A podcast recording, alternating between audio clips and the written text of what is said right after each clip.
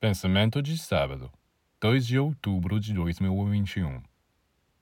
Por que as provas que a vida lança sobre os humanos são boas para alguns e ruins para outros? Porque alguns sucumbem ou se tornam maus, enquanto outros fortalecem sua vontade, seu amor, sua luz, para que as provações sejam benéficas. Não basta ser forte ou disposto.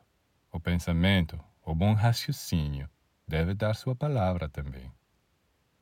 A primeira coisa que o discípulo deve fazer diante de uma prova é aceitá-la, dizendo a si mesmo que, sendo filho de Deus, ele possui dentro de si os meios para superá-la.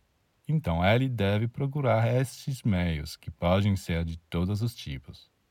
Mas a primeira coisa a fazer é aceitar o julgamento. Não dizer, como? Não é possível que algo assim aconteça comigo. Bem, sim, é, e você deve tentar extrair dele os elementos mais úteis para a sua evolução. É por isso que você tem que amar as provas.